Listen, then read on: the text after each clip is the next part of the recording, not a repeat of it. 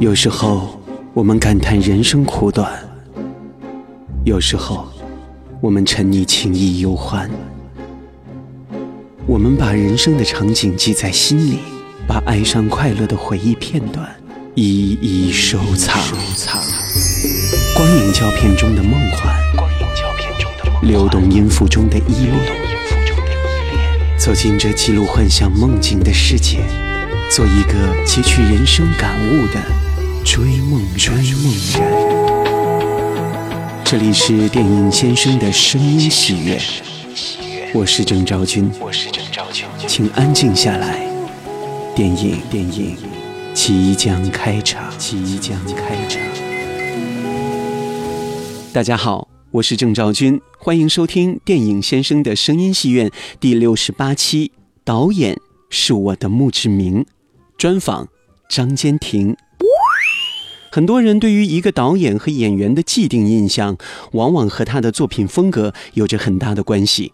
不知道提到张坚庭导演，您又有着怎样的印象呢？一直坚承的喜剧电影风格，还是客串演出的有趣角色，或者是一个成功的餐厅老板？相信每个影迷都各有不同。无可厚非，张坚庭是香港电影的重要人物，但这几年他在电影方面的作品却并不丰富。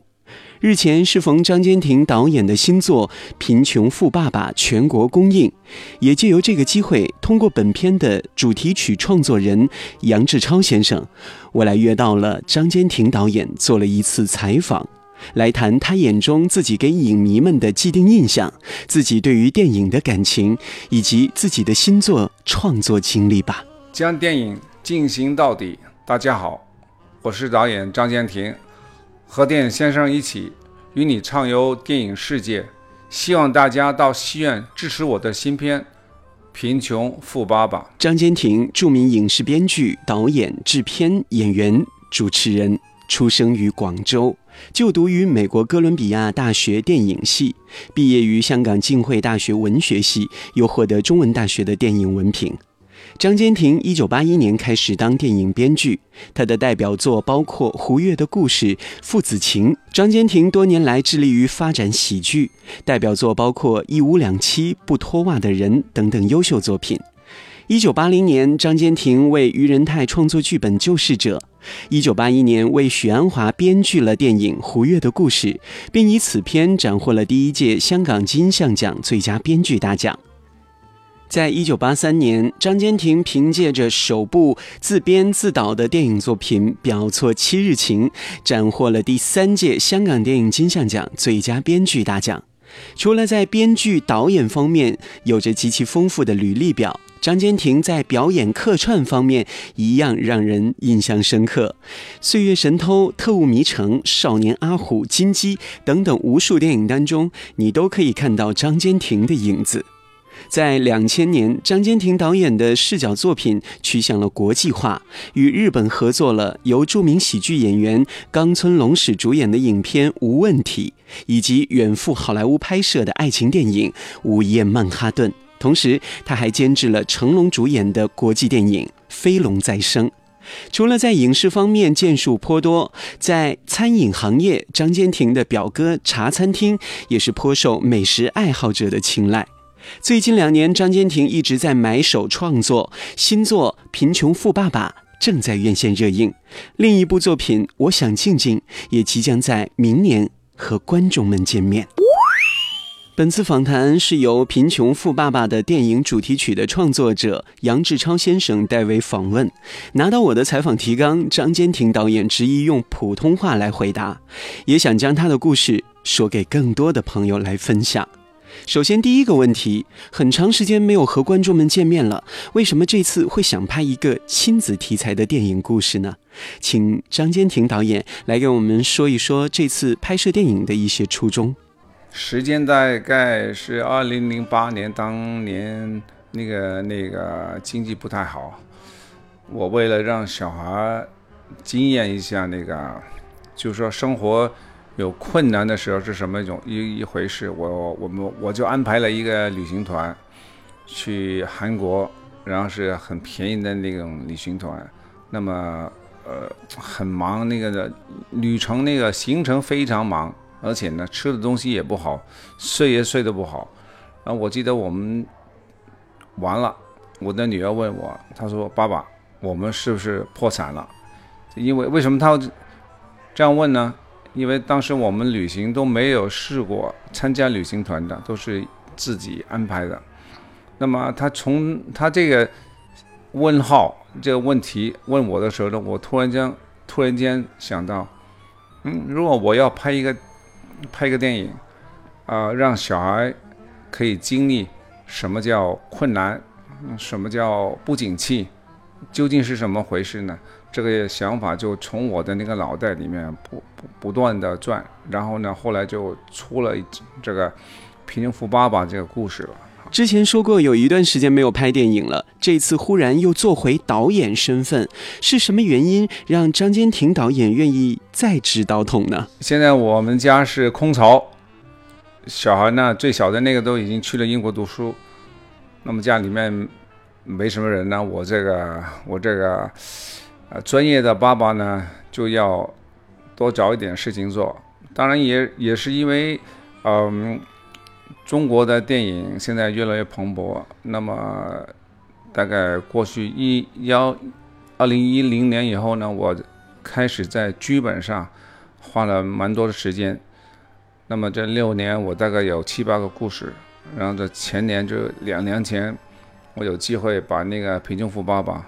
啊，就是说开拍，也过了大概一年半的时间，嗯，真正的要处理很多一关又一关的把它现在上了，所以我现在呢，嗯，契机呢是因为呃吴思远先生，我们这次那个合作呢，一有他在背后，他是 UME 的那个老板，而且跟那个在行里面非常有地位和人脉，那么让我见识。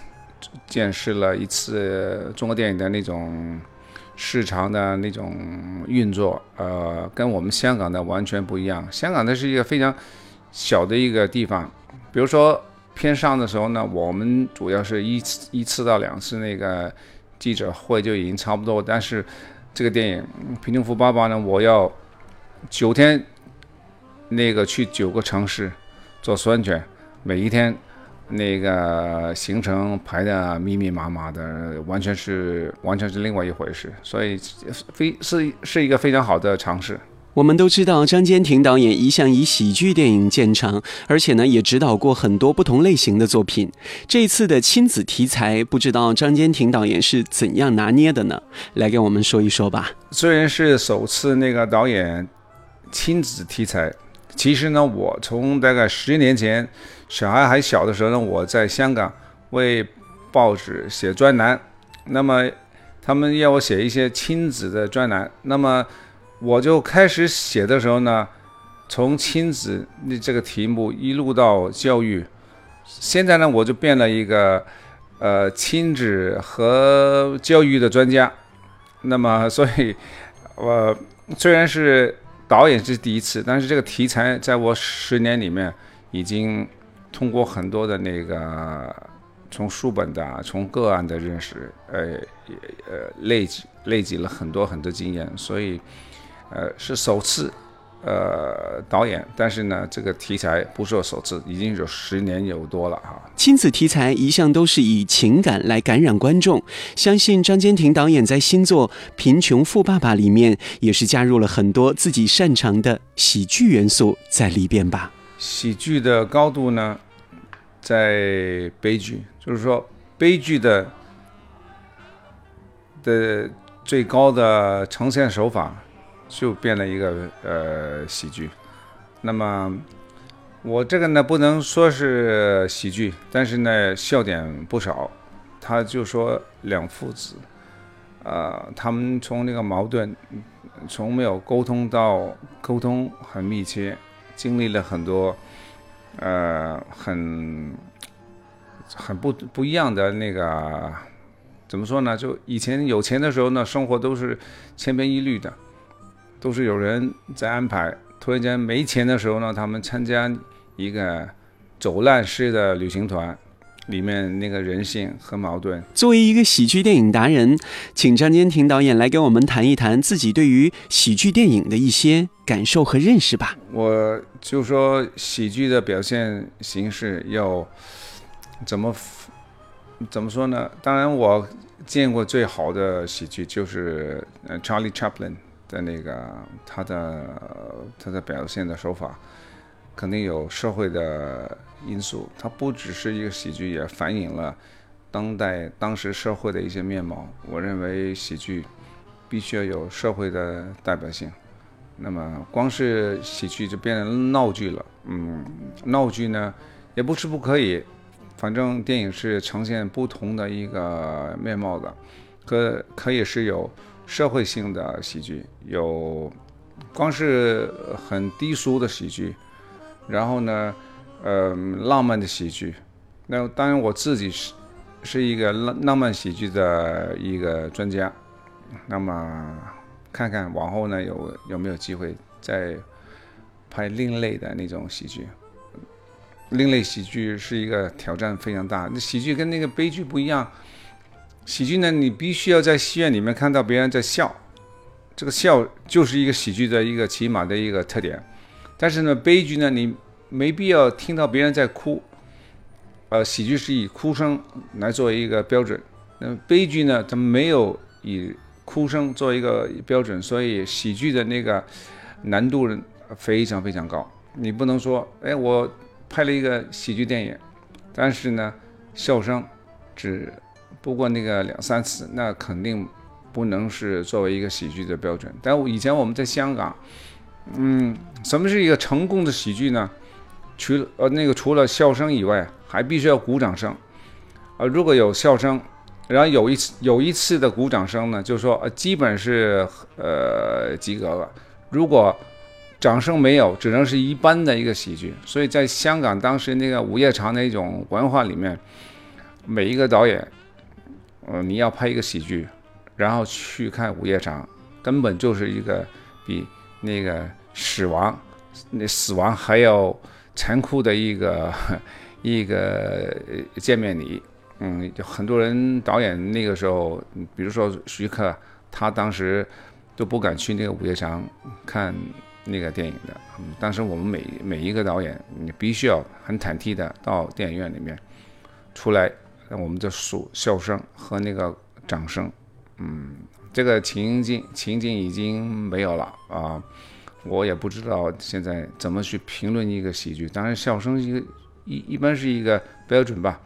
那么《贫穷富爸爸》作为作为一个呃温情，呃流眼泪的肯定有，笑点也不少，大概有七八个笑声在电影院里面出现，嗯，我想还是可以的啊。我们都知道，张坚庭导演除了导演身份，还身兼编剧、演员、监制、制片人等等。而且呢，他还是知名茶餐厅的老板。不知道张坚庭导演自己更享受哪一种职业身份呢？最喜欢的还是当导演。现在演员的那个身份已经几乎没有了，但是呢，演呃那个导演和编剧还是我最享受的。如果我往后百年归老，我在那个物那个物之名。就肯定是一个导演，导演，导演，嗯，老板、演员都是没有意义的。当然，就是那个表哥茶餐厅，可能在广东一带很多人都去过。但是呢，这就是一个茶餐厅，从一个演员里面衍生出来的一个产业，跟导演不一样。导演是一种嗯文化的那种工具，呃，演员、老板。呃，那演员是也也是另类的那个那个文化的表现，但是呢，演员就比较被动，呃，导演是比较主动，所以我还是享受导演的身份。如此热爱导演身份，相信张坚庭导演对于自己未来的导演之路也是有更多的想法。我们来听听张坚庭导演对于自己未来导演作品风格的一些想法吧。当然，从导演方面，什么类型？电影自己都喜欢，我尝试过的有，当然是喜剧为主，有浪漫的爱情喜剧，有黑色喜剧，也有动作片，也有黑色的那个动作片，就是没拍过什么，没拍过武侠片。只有一次，在为了达到这个目的，我在比如说《七日行》里面，呃，拍了一一场啊武打片，就是因为他做梦，因为当时我年轻的时候呢，也蛮喜欢看那个武侠片的，所以是另另外一种经历。但是我现在没有拍武侠片的那武打片的那种想法，就古装片我也没有兴趣，嗯。反正时间不多，所以要试的还是要自己喜欢的题材，当然是可以从题材里面出出发，看看再有什么可以，呃，可以发掘的。当然有人邀请我，啊，去拍尝试，那另外一回事啊。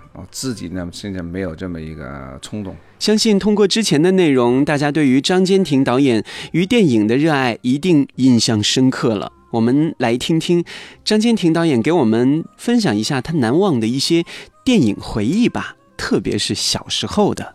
小时候看的电影很多很多，那个粤语片，嗯，其中最难忘的就是那个李小龙的那个《人海孤孤孤孤孤鸿》，还是我忘了他的片名，嗯。到现在还是觉得那个，当时觉得他们演的那个角色非常好。然后呢，过了一段时间，我就主要看老外的那种西部片和动作片。小时候呢，还是看那个好莱坞的那个电影比较多。所以，我大概香港的导演都有好莱坞的那种呃训练。所以为什么现在在内地拍呃？商业片的时候呢，那么顺手，那么天马行空，就因为根本我们从读书以前已经是那个好莱坞的那种商业片的那个训练的模式啊，所以难忘难忘的那个片段都都是从那个那个片。当然，我青少年的时候呢，Polanski 波兰斯基的那个，他其中一个叫《怪房客》。还有那个叫什么《Repulsion》在叫《午夜惊魂》还是什么的，啊，那个也是其中一个经典。我当时大概那个大概十六七岁的时候呢，认为电影不只是娱乐，是艺术品。就是从 Polanski 的那个一部电影给我一个很大很大的冲击。我们问了那么多关于新片、关于影迷的一些回忆的问题，下面我们来发散一下思维，问一个想象问题吧。来问问张坚庭导演，如果可以穿越时空的话，您最想回到什么时代呢？虽然这个问题有点无厘头，我特别想听听喜剧见长的张坚庭导演会有怎么样的回答，说不定也会让我们。大感意外呢？让我回到，呃，穿越到回到那个时间以前，就是说现在以前的任何一个时段，我认为春秋战国应该是我最喜欢的一个年代，所以我写了一个，我写了一个穿越的一个故事，就是说一帮现代人，现在一帮呃 EMBA 的。呃，那商业管理一帮人回到春春秋战国，去怎么把一个穷的国家变成一个商业成功的模式？以现在的管理经验，加上那个年代啊那种百花齐放的，我认为春秋呃春那个春秋战国是中国文化最辉煌的一个年代。嗯，你看看现在我们看到思想思想家，没有一个是可以，呃，那个超越那个超越那个春秋战国的思想家，从孔子、孟子，然后从那个老子，呃，从你看看韩非，没有没有一个年代的人，呃，从春秋战国以后可以超越他们的。所以我认为要拍一个题材，我认为。春秋那那个春秋战国是我一个最好的最好的一个选择，我已经有了一个剧本，看看有没有人投吧。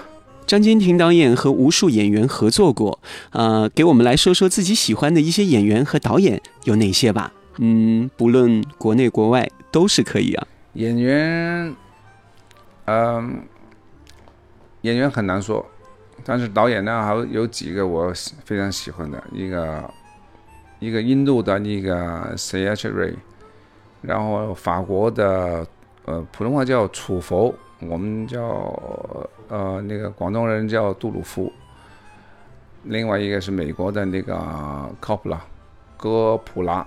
啊，就《教父》的那个《教父》的电影，呃，连续三集看的，我看了好几遍了。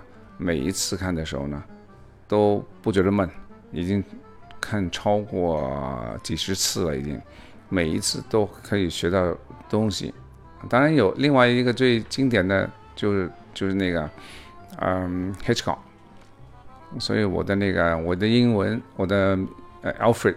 就是以他的那个 Hitchcock，Alfred Hitchcock 来做一个一个一个学习的。呃，我希望我可以拍到他的那种商业和心理。他是把那个心理学人的那个那种心理的不同层面放在一个电影的这个媒体里面，而而且非常非常成功，就是商业成功。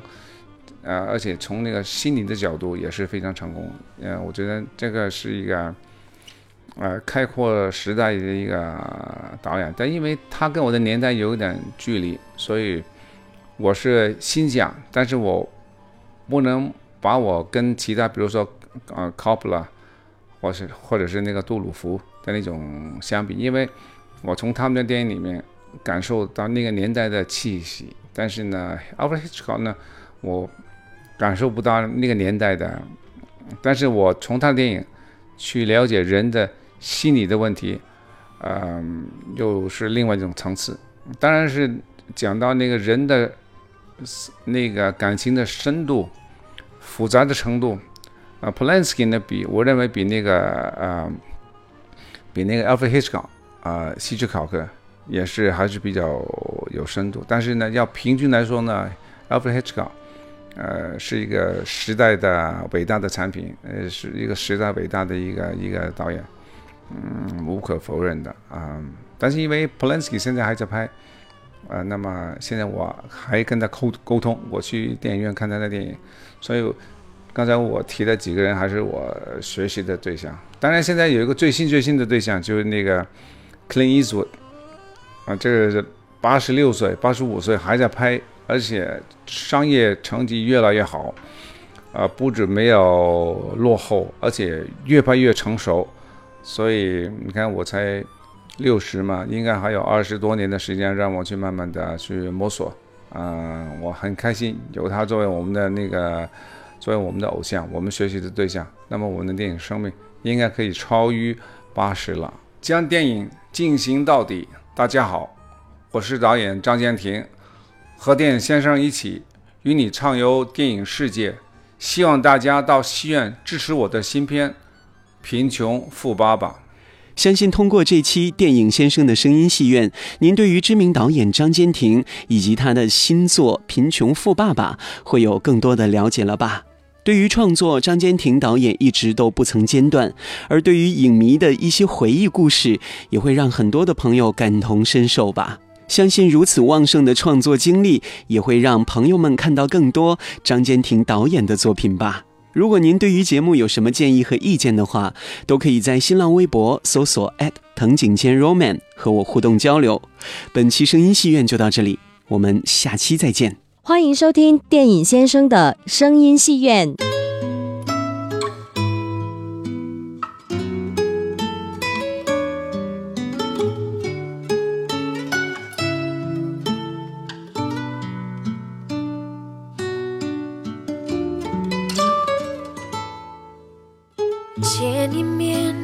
吵一架，我们不算融洽。你转头叹息的刹那，我看到你几丝白发。穷爸爸，富爸爸，其实没分差。努力工作，风吹雨打，拼命撑起温馨的家，拼贴亡路的涂家。送你一幅画，每一朵微笑都会慢慢长大，盛开芬芳报答。我不怕世界瞬间变化，有你陪我说话，就算是嗓音带着沙哑，感激在生活。我明，不是必然，想而深越想，所有爱都要代价。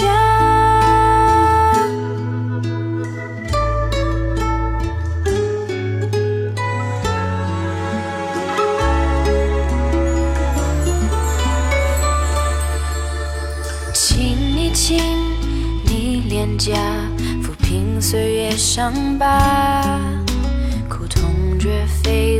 法自拔，梦再远也总会到达，用真情。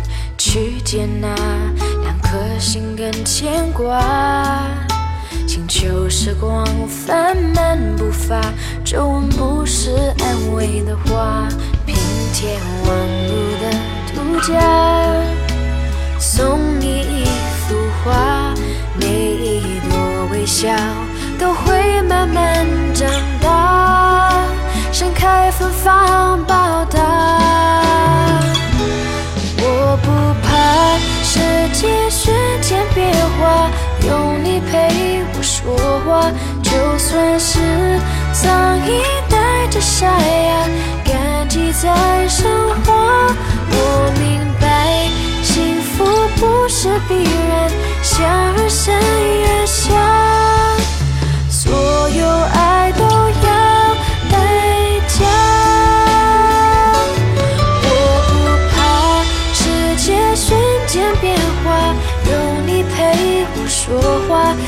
算是苍蝇带着沙哑，感激在生活。我明白，幸福不是必然，想而生